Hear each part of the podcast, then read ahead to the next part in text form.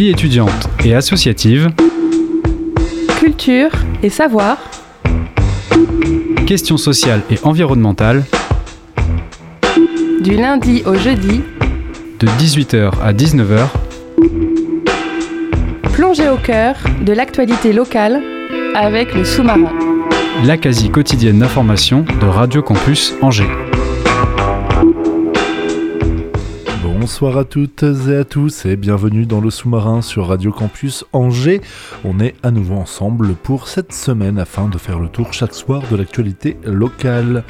On commencera ce soir avec une interview que Sophie a réalisée de Sophie Brousseau, présidente de l'association Bulle de Bâle, association angevine qui met en avant les musiques et danses traditionnelles et folk.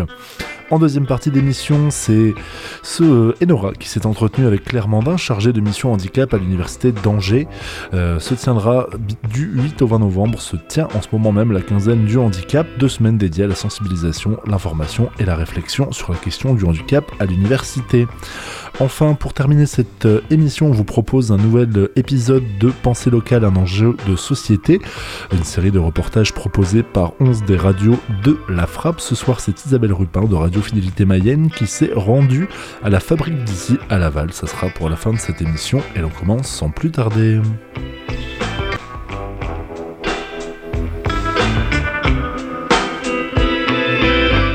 Et l'on commence avec... Leur but, c'est de faire et on commence avec l'interview que Sophia a réalisée, donc de Sophie Brousseau. L'agglomération angevine au rythme des musiques traditionnelles et folk de plusieurs cultures. Il s'appelle Bulle de Bâle et aujourd'hui nous accueillons leur présidente Sophie Brousseau. Bonsoir. Bonsoir. Sophie, à la salle Pierre Audois à Saint-Barthélemy d'Anjou, s'est récemment déroulé le deuxième atelier d'initiation au bal folk dans le cadre du cycle Folk Bart que euh, vous avez organisé avec votre association. Il était cette fois-ci consacré aux danses irlandaises, mais au programme il y a aussi les danses bretonnes, les valses, les danses du sud-ouest. Donc pourrais-tu déjà euh, nous présenter euh, ton association et puis aussi ce cycle Folk alors, euh, Bulle de Balle est une association qui est née en, 2013 euh, à l'initiative d'une poignée de copains où nous aimons danser en Anjou, mais aussi dans, pas mal d'autres festivals en France et parfois ailleurs. Et avec des découvertes de groupes qu'on avait aussi envie de, rapporter en Anjou. Et mhm. on a créé cette association-là pour faire venir un groupe au départ. Et on a eu envie de continuer l'aventure.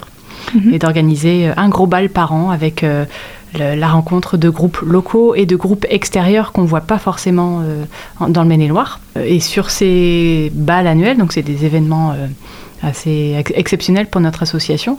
À côté de cet événement-là, on organise des ateliers mensuels, alors adultes, là, à Folcambar, mhm. à, Saint-Barthélemy d'Anjou, en mhm. association aussi avec une autre une autre association dans le Sahel. Donc c'est à destination des adultes, deux heures pour approfondir un thème.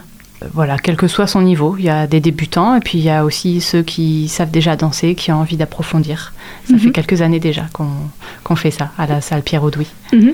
Euh, oui, et on disait qu'il y a plusieurs thèmes. Il y a eu euh, les danses bretonnes, il y a les valses, les danses du sud-ouest. Donc mhm. comment choisissez-vous ces thèmes? On se décide en général en, début d'année en, questionnant un petit peu aussi les, danseurs en fonction de ce qu'ils ont envie d'apprendre ou de ce qu'ils ont envie d'approfondir, euh, en fonction aussi de l'affluence aux ateliers qui ont eu lieu les années précédentes. On voit ce qui, ce qui intéresse euh, aussi le, plus grand nombre, parce que plus on est nombreux, plus c'est sympa. Oui, bien sûr. Vous le disiez euh, tout à l'heure, ces ateliers sont consacrés euh, principalement aux adultes, mais euh, vous organisez aussi des ateliers pour les familles. Et le prochain va se dérouler le samedi 20 novembre à la maison de quartier Le 3 Mâts à Angers. Et en effet, votre but, c'est aussi, comme vous me le disiez tout à l'heure, de renforcer un peu ce caractère intergénérationnel des danses traditionnelles. Pourquoi c'est important pour vous? C'est important parce que au départ, le bal, ça sert à ça. Ça sert à se rencontrer, à se retrouver dans, les villages traditionnellement. Euh, de retrouver euh, l'enfant à côté de, des anciens, euh, de, mélanger vraiment toutes ces générations-là, chose qu'on pourrait avoir tendance à oublier à l'heure actuelle. Mhm. on a eu une période en Anjou où on le voyait, il y avait moins ce mélange des générations. On l'a plus dans le fest que dans le bal folk. Et c'est vraiment quelque chose qui nous tenait à cœur de pouvoir euh, euh, se faire re-rencontrer les, les générations. Mhm. Voilà. Mhm. Oui, vous, euh, vous y réussissez Est-ce qu'il y a beaucoup de, de petits euh, qui viennent euh, à vos ateliers? Les ateliers folk en famille, ouais, ça marche pas mal. et c'est au- au- à la maison de quartier du Trois-Mâts où est basée notre association. Mhm.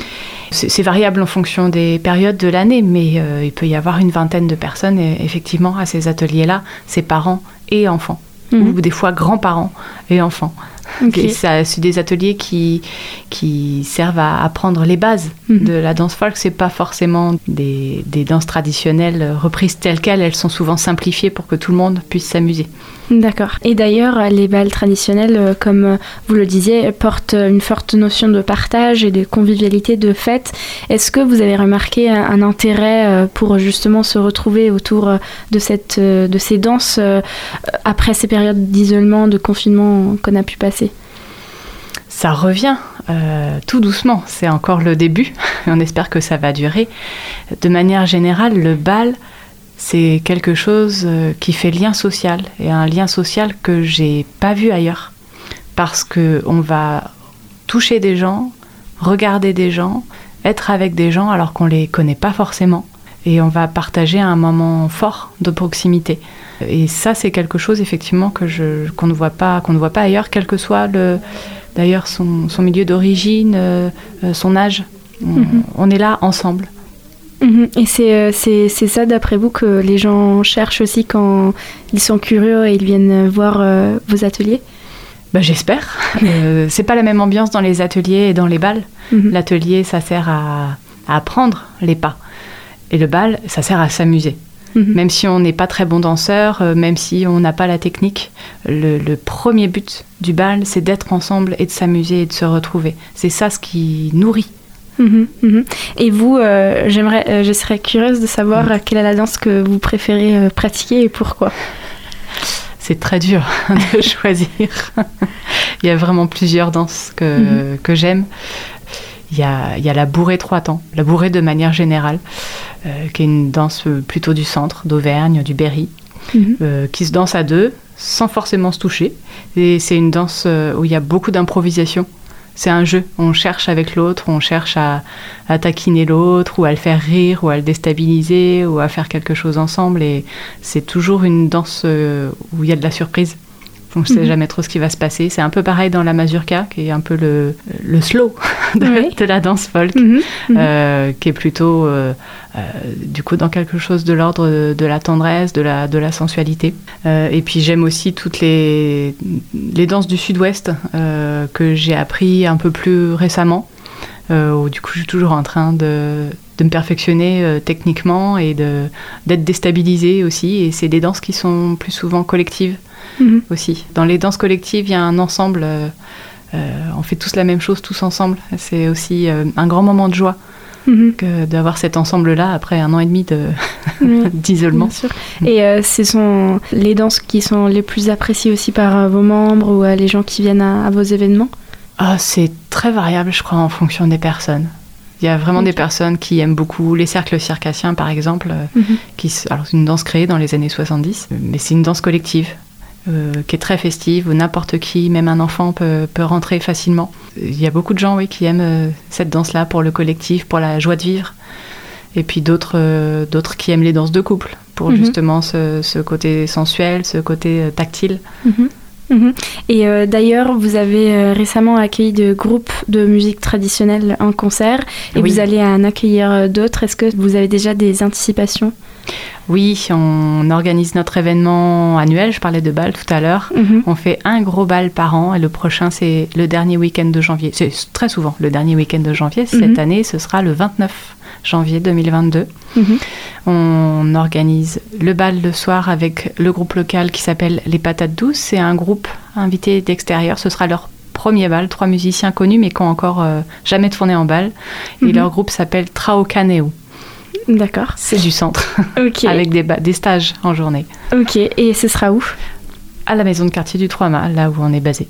Vous faites aussi des, des, ateliers, comme on le disait tout à l'heure, à Saint-Barthélemy et dans des communes un peu plus petites de l'agglomération. Est-ce que vous ressentez un intérêt aussi vif, aussi un milieu rural par exemple? Parce que je suppose aussi qu'il y a peut-être une plus forte tradition de bal dans les villages. Pas forcément en Anjou, peut-être euh, peut-être dans d'autres régions, mais en tout cas en Anjou, les choses elles sont assez centrées autour des, des, grandes villes, c'est mhm. vrai.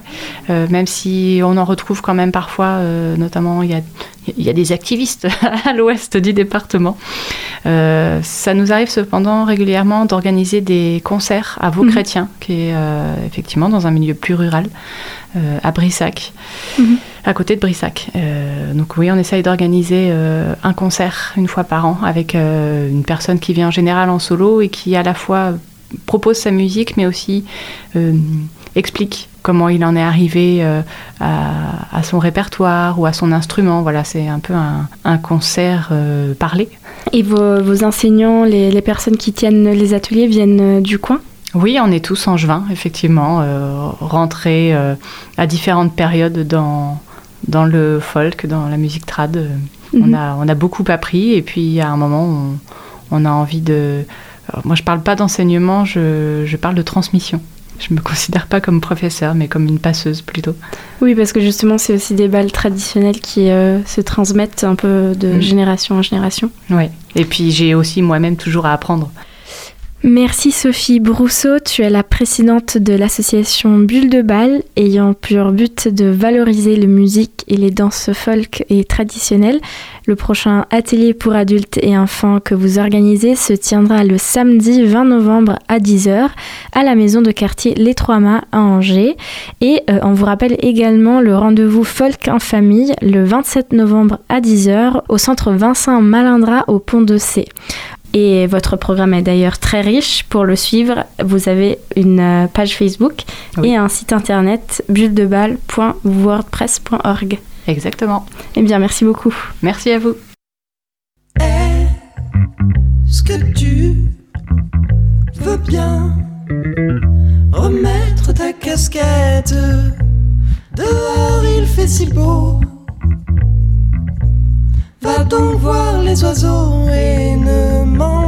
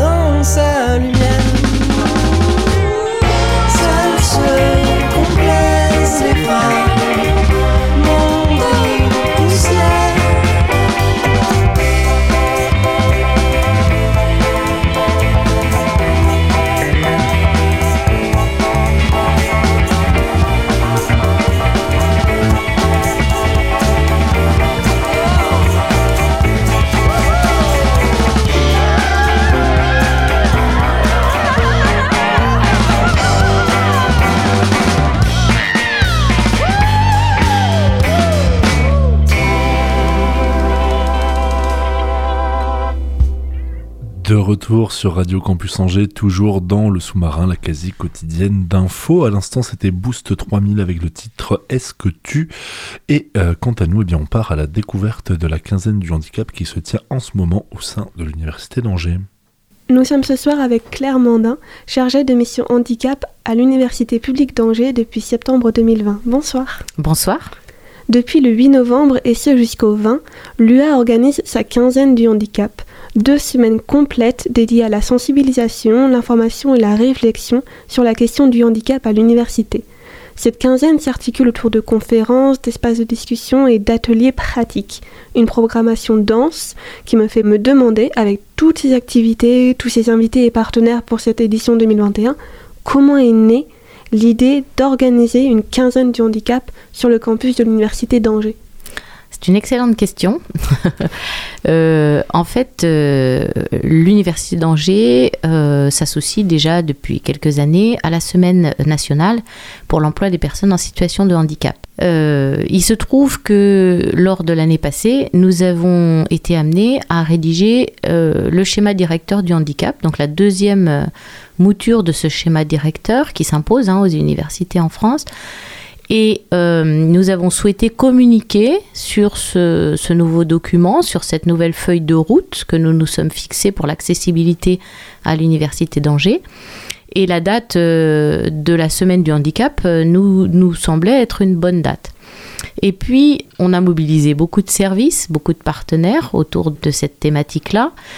Et quand on a mis un peu bout à bout euh, les différentes euh, manifestations, les différentes propositions des services, on s'est rendu compte qu'on n'allait pas tenir en une semaine.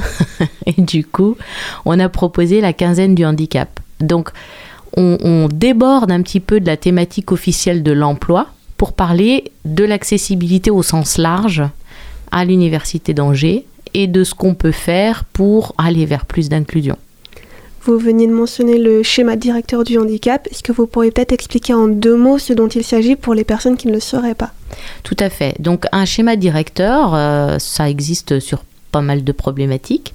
C'est la stratégie, euh, les engagements que prend euh, l'université sur la thématique abordée, donc en l'occurrence le handicap, pour améliorer euh, à la fois les conditions d'études, les conditions de travail, mais aussi les conditions de vie sociale euh, à l'université pour les personnes ayant des besoins spécifiques liés au handicap. Est-ce que vous auriez quelques exemples concrets d'actions qui sont prises par l'université dans le cadre de ce schéma directeur? Tout à fait. Donc, euh, ce schéma, nous avons choisi de le décliner autour de quatre axes principaux. Le premier qui s'appelle Abaisser les barrières, qui est vraiment l'idée de développer une culture de l'accessibilité à l'université pour que les personnes concernées n'aient plus à, revendiquer, à porter un peu en étendard euh, leurs besoins spécifiques, mais, que, mais qu'ils puissent, s'ils le souhaitent, se fondre un peu dans la masse et avoir accès à tout facilement. Le deuxième axe, c'est celui de la vie étudiante, euh, sur laquelle on va avoir euh, le souci de sécuriser les parcours des étudiants, c'est-à-dire de leur garantir à la fois un accès à la pédagogie et aux examens dans des conditions qui prennent en compte leurs besoins spécifiques, mais aussi toute la vie sociale étudiante, toute cette période de la, de la, de la vie qui est si importante dans la construction euh, personnelle. Le troisième axe, c'est celui des euh, salariés de l'Université d'Angers, puisque Euh, il y a beaucoup d'étudiants à l'université, mais il y a aussi beaucoup de, personnel, dont euh, une petite proportion, insuffisante encore à ce jour, en situation de handicap. Et là aussi, notre souci, il est d'une part euh, d'assurer plus de recrutement, mieux de recrutement, mais aussi de sécuriser la carrière et de garantir la réussite professionnelle. Et puis enfin, le dernier axe, c'est celui de l'enseignement et de la recherche, le cœur de métier de l'université. On souhaite euh, diffuser plus d'enseignements autour de la question du, handicap, que, à terme, euh, l'ensemble des étudiants de l'université d'Angers aient une idée, une, une, reçu en tout cas une formation sur les besoins spécifiques liés au handicap, et puis euh, la recherche euh, en la matière euh, pour laquelle l'université d'Angers pourrait être un peu active. Voilà. Et concrètement, je veux dire un exemple euh, que vous avez mis en place par exemple pour la, pour la vie pratique, un autre pour la vie sociale Alors, par exemple, euh, une des priorités, ça va être celle du guichet unique. C'est-à-dire qu'aujourd'hui, il y a euh, des mesures et des aménagements dans beaucoup de services, dans beaucoup d'aspects de la vie étudiante ou professionnelle. Une des difficultés est de s'y retrouver. Et donc, on a un enjeu de, de, pouvoir assurer un accès facile, unique à toutes les problématiques du handicap avec peut-être aussi un, une possibilité de dialoguer au, au travers d'une hotline ou d'un chat euh, sur les, les, problématiques qui peuvent se présenter. Euh, on a comme autre action évidemment la continuité des aménagements de bâtiments mais aussi euh, de fléchage des locaux qui sont particulièrement euh, accessibles ou qui correspondent mieux aux besoins spécifiques. La question aussi d'une meilleure communication sur le handicap invisible. Euh, on, reste en France très très focalisé sur les formes un peu euh, classiques du handicap, hein, le handicap moteur, le handicap visuel, le handicap auditif, le handicap intellectuel. Il y a parmi euh, nos étudiants, mais aussi parmi nos salariés, des handicaps invisibles liés soit à une maladie chronique, soit à un trouble cognitif. Et pour ne pas les citer, les 10 par exemple connaissent des difficultés, ont des besoins spécifiques dans un handicap tout à fait invisible. On va peut-être repasser sur cette quinzaine du handicap pour sensibiliser à ces différentes formes du handicap, autant moteur que, que cognitif, psychique également. Et depuis le 8 novembre, c'est animé sur le campus notamment des sessions de handisport, des ateliers de recherche de stage, d'alternance ou d'emploi pour les personnes concernées par le handicap. Des tables rondes, des conférences sont encore à venir. Quels sont selon vous les moments phares de cette édition? Alors, euh, d'abord, je vais me permettre de corriger un tout petit peu le vocabulaire. Notre ambition, elle va au-delà de la sensibilisation. Euh, elle est euh, dans la formation. C'est-à-dire que je pense qu'aujourd'hui, on en sait assez sur le sujet pour avoir une ambition, une ambition qui soit vraiment de formation à l'inclusion. Hein. Sensibiliser, c'est bien, c'est nécessaire, mais je crois qu'on peut se permettre d'aller un petit peu plus loin. Alors, c'est difficile de, voir des moments forts. Moi, ce qui, me, ce qui me frappe et ce dont je me réjouis, c'est qu'on a réussi à entraîner dans cette dynamique de quinzaine du handicap euh, tout un tas de services, euh, en partant du sport, en allant euh, vers la culture, en ayant des temps d'expression privilégiés. Euh, le, sport, par exemple, hein, on a décidé de ne pas euh, spécialiser des temps, mais plutôt de proposer à tous les pratiquants, dans leur euh, cours habituel, un temps de sport adapté. Donc même si vous n'aviez pas forcément l'intention d'expérimenter le sport adapté, ben vous allez le faire, puisque c'est inclus dans le programme sportif de cette quinzaine. Euh, vendredi et samedi prochain, euh, on offre la possibilité d'assister à un spectacle, Jérémy Fischer, qui est euh, aussi une façon un peu décalée, un peu amusante, un peu tout public, un peu très culturelle de parler aussi du, handicap. Dans les temps forts, bien sûr, je vais citer ce qui s'est déroulé ce matin, qui est un forum d'expression des personnes en situation de handicap. Euh, c'est quelque chose qu'on avait déjà euh, programmé euh, au cours de la rédaction du schéma. et qu'on a renouvelé ce matin donc. Et là, c'est vraiment un temps d'expression réservé aux personnes en situation de handicap. C'est-à-dire que les, les, gens comme, les gens qui ne sont pas en situation de handicap participent uniquement avec leurs oreilles, c'est-à-dire qu'ils viennent uniquement pour écouter. Et donc, euh, on entend là des, témoignages, des, des, des, émotions, des suggestions euh, de la part de, de, gens qui vivent quotidiennement le handicap à l'université. Donc ça, c'était vraiment un temps fort. Un autre temps fort, ça va être demain après-midi avec la table ronde sur la question de l'aidance. Qui sont les aidants? Euh, C'est la première fois qu'on pose cette question de façon aussi publique à l'université.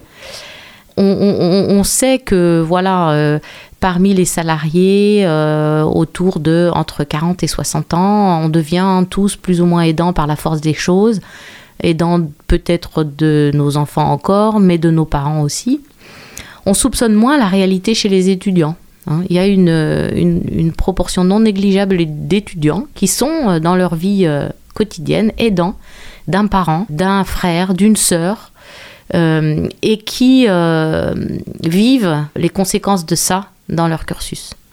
Alors un autre temps fort, mais qui du coup est plus, plus national, ça va être le, les Duo Day, hein, jeudi. Donc ça c'est une journée nationale où on, invite euh, les personnes en situation de handicap à euh, rencontrer un professionnel et à découvrir en fait l'univers professionnel dans lequel il évolue.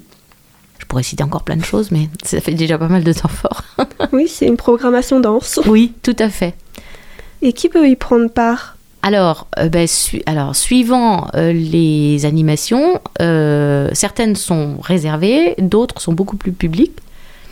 le sport, bon, tous les pratiquants du sport vont, comme degré ou de force, vivre l'expérience du sport adapté.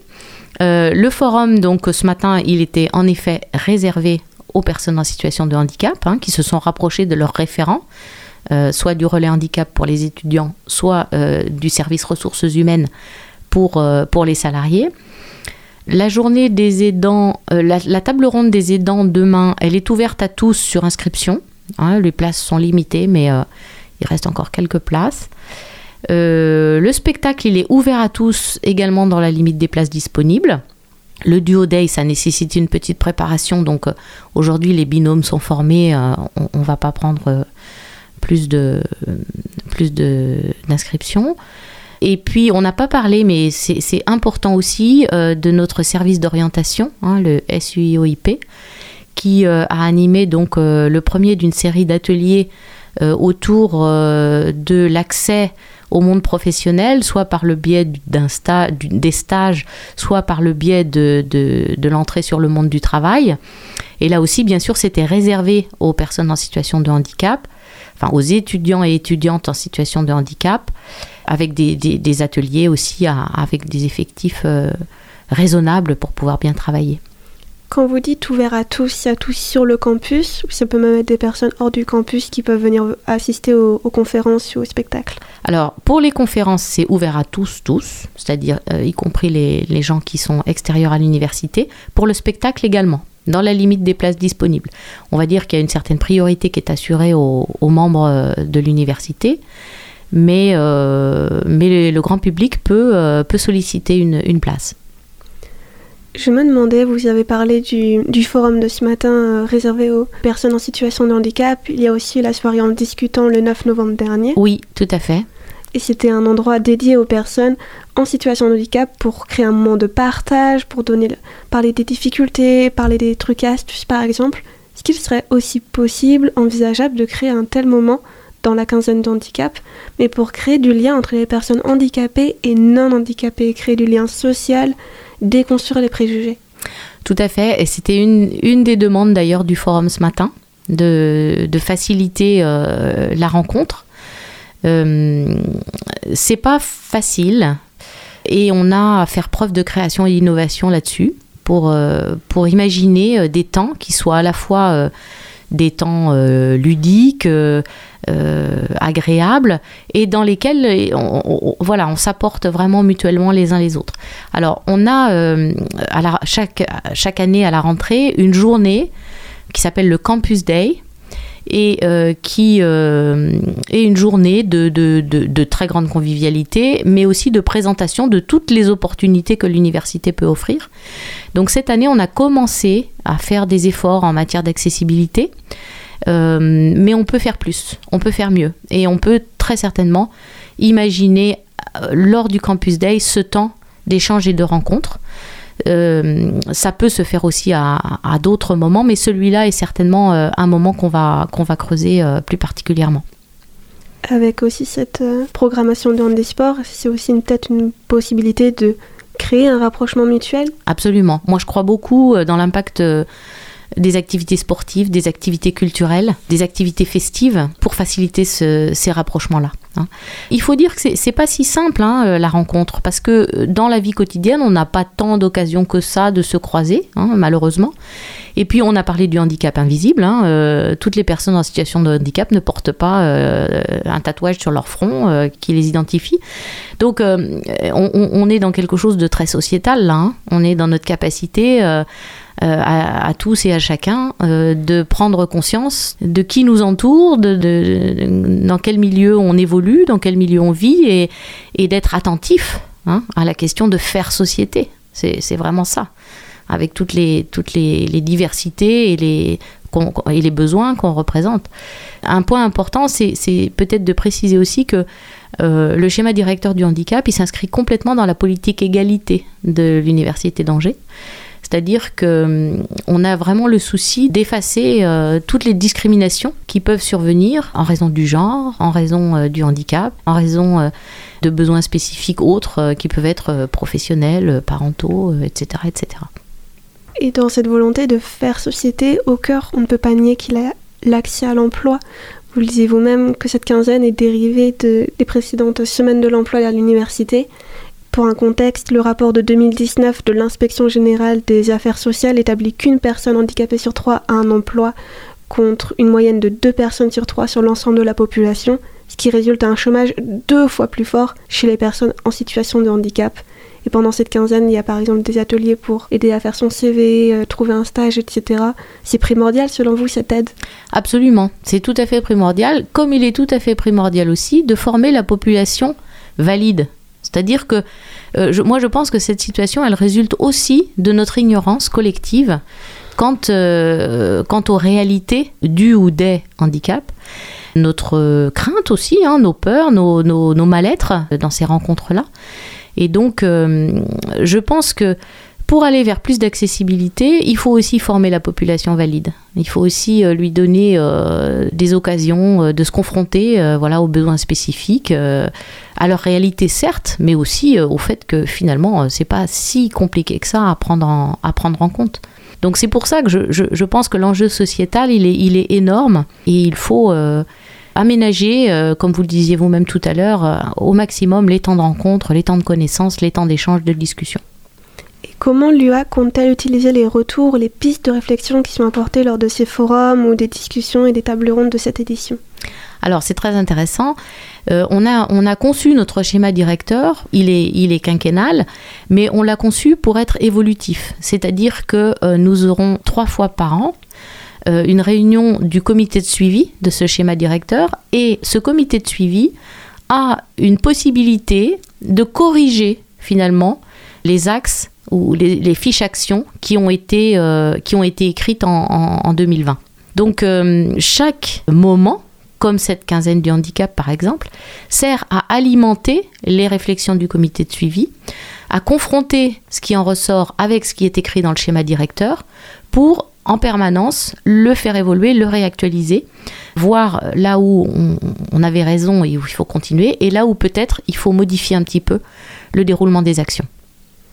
Et quel bilan pouvez-vous déjà tirer de cette première semaine de la quinzaine du handicap Alors, un bilan positif évidemment, même si euh, euh, bon, cette première semaine, il faut, reconnaître aussi qu'elle a été quand même euh, un peu amputée par le, week-end du 11 novembre.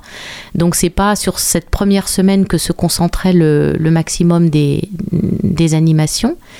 Mais c'est positif. La rencontre en discutant, par exemple, c'est la preuve qu'on a besoin de se voir, de se parler. entre personnes en situation de handicap déjà, hein, pour partager de l'expérience, des bons plans, des erreurs à ne pas, à ne pas commettre mais aussi avec les personnes responsables des, différents, des différents services de l'université, parce que là aussi, les choses évoluent Hein, on, pas, on est vraiment dans le, dans le, dans le domaine de l'humain, donc les besoins évoluent, les attentes évoluent, les générations se succèdent et ne se ressemblent pas toujours. Et puis, euh, il y a aussi eu cette période de confinement hein, qui nous a euh, tous impactés, qu'on soit euh, en situation de handicap ou pas. Et donc là, cette rentrée, c'est le retour en présentiel.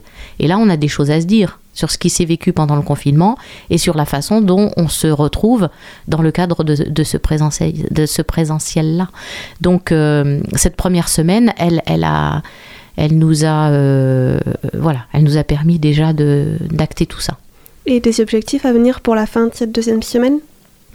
Bah, les objectifs, c'est que c'est qu'on continue sur notre lancée, que tous les événements se déroulent au mieux, rencontrent leur public, leurs interlocuteurs, et puis euh, et puis euh, qu'on puisse euh, voilà alimenter la réflexion. Hein. Le, premier comité, comité de suivi a lieu le 29 novembre, donc très peu de temps après la quinzaine, et ça sera l'occasion de débriefer tout ça. Merci Claire Mandin, chargée de mission handicap à l'Université d'Angers. La quinzaine du handicap est encore en cours jusqu'au 20 novembre. Sont encore à revenir une conférence sur les droits des enfants handicapés, un job dating, le spectacle Jérémy Fischer de la troupe de théâtre Angevin Reste non verba, entre autres activités. Le reste du programme est en ligne sur le site univ-angers.fr, le tout sur réservation. Merci beaucoup.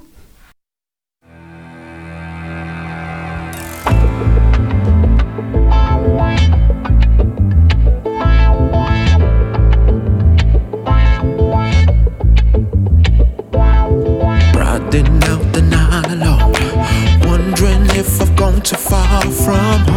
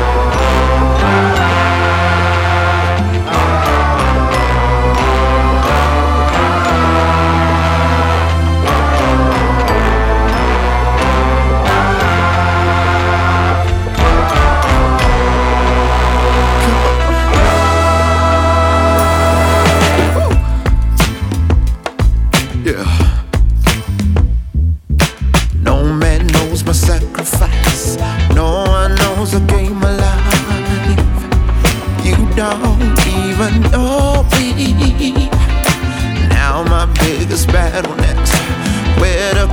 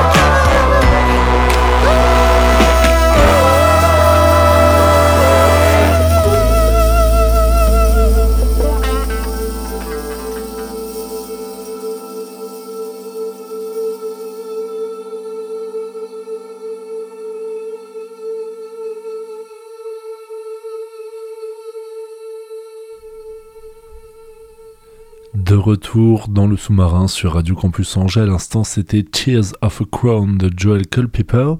On approche tranquillement de la fin de cette émission, mais il nous reste le temps d'écouter un nouvel épisode de Pensée locale proposé par la Fédération des radios associatives de Pays de la Loire. Pensée locale, un enjeu de société. Une émission des radios associatives des Pays de la Loire. Cela fait un petit peu plus de deux ans déjà que des artisans locaux ont mis en commun leur travail et leur créativité surtout pour permettre aux Mayennais de consommer local.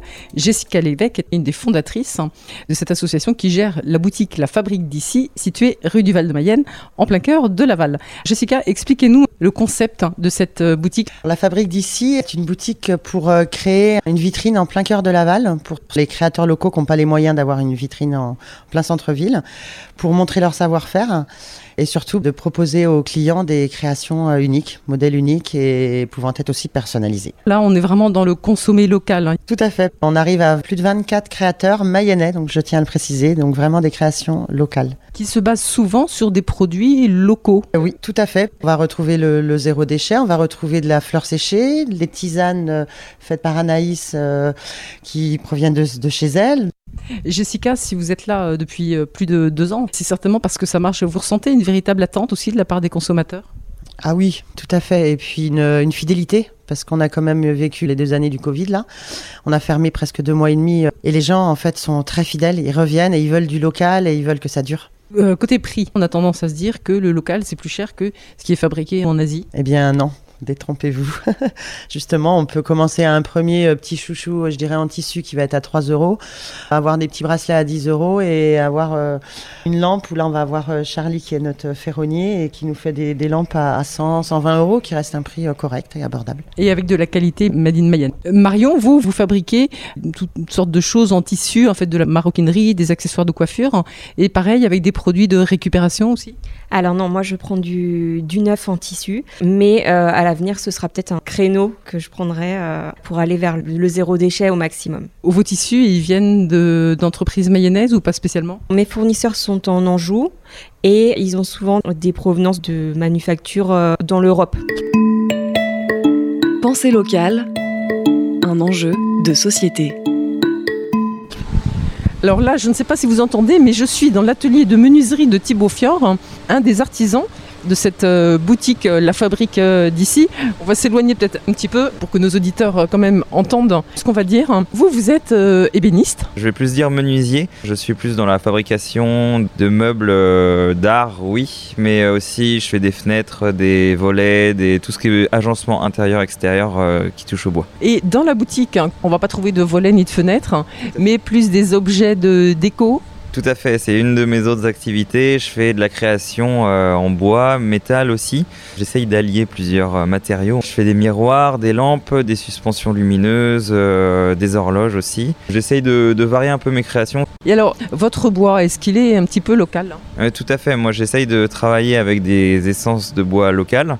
J'essaye de me fournir dans les scieries près de chez nous, l'Archamp, Mêlée du Maine. J'utilise euh, très très peu de matières exotiques pour tout ce qui est euh, création euh, artistique, meubles, ameublement, etc. Ça sera que du bois de pays. Donc du chêne, du hêtre, du frêne, un peu de châtaignier. Est-ce que vous travaillez aussi à partir de chutes de bois? Oui, tout à fait. Je suis aussi coprésident du collectif R. L'association, elle, fait du réemploi de matériaux. Donc c'est un peu dans ma veine euh, complètement et toutes mes chutes de bois en général finissent euh, dans mes créations. Donc euh, rien ne se perd. Exactement. Rien ne se perd et tout est local, le plus possible. Et tout se transforme, c'est ça. Thibaut Fior, est-ce que vous avez l'impression aussi que les consommateurs sont très friands et de plus en plus de local? Oui, on s'en aperçoit, les gens commencent à se rendre compte que consommer local c'est quand même bah, idéal au point de vue éthique, au point de vue service. D'avoir un interlocuteur qui est, euh, qui est à deux pas de chez vous, c'est toujours intéressant pour discuter du projet. Et puis au niveau de la ressource, euh, quand on a un arbre qui est abattu à, à 2 km de chez soi et on sait que, que, ça va finir dans son salon et que ça va durer une cinquantaine d'années, euh, ouais, on est fier de présenter quand même des, des objets qui sont, euh, qui sont locaux. Eh bien, elle est bien légitime cette euh, fierté de la vingtaine d'artisans unis pour proposer leur création sur un même lieu à la fabrique d'ici, à Laval. C'était un reportage réalisé par Isabelle Rupin de Radio Fidélité Mayenne. C'était Pensée locale, un enjeu de société. Une émission de la Frappe, la Fédération des radios associatives en Pays de la Loire.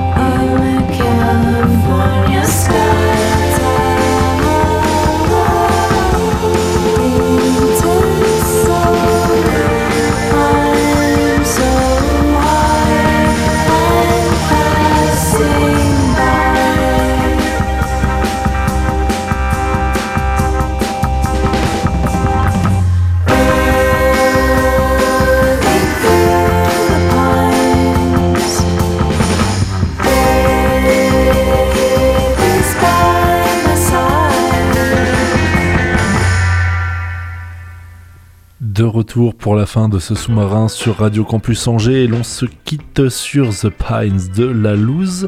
Merci à toutes et à tous d'avoir suivi cette émission. Ce soir, c'est votre soirée du lundi reggae dub. On commencera avec Melodub suivi comme d'habitude de Joe pour Bamboo Station. On se retrouve nous demain pour un nouveau sous-marin. D'ici là, portez-vous bien. Très belle fin de soirée à toutes et à tous.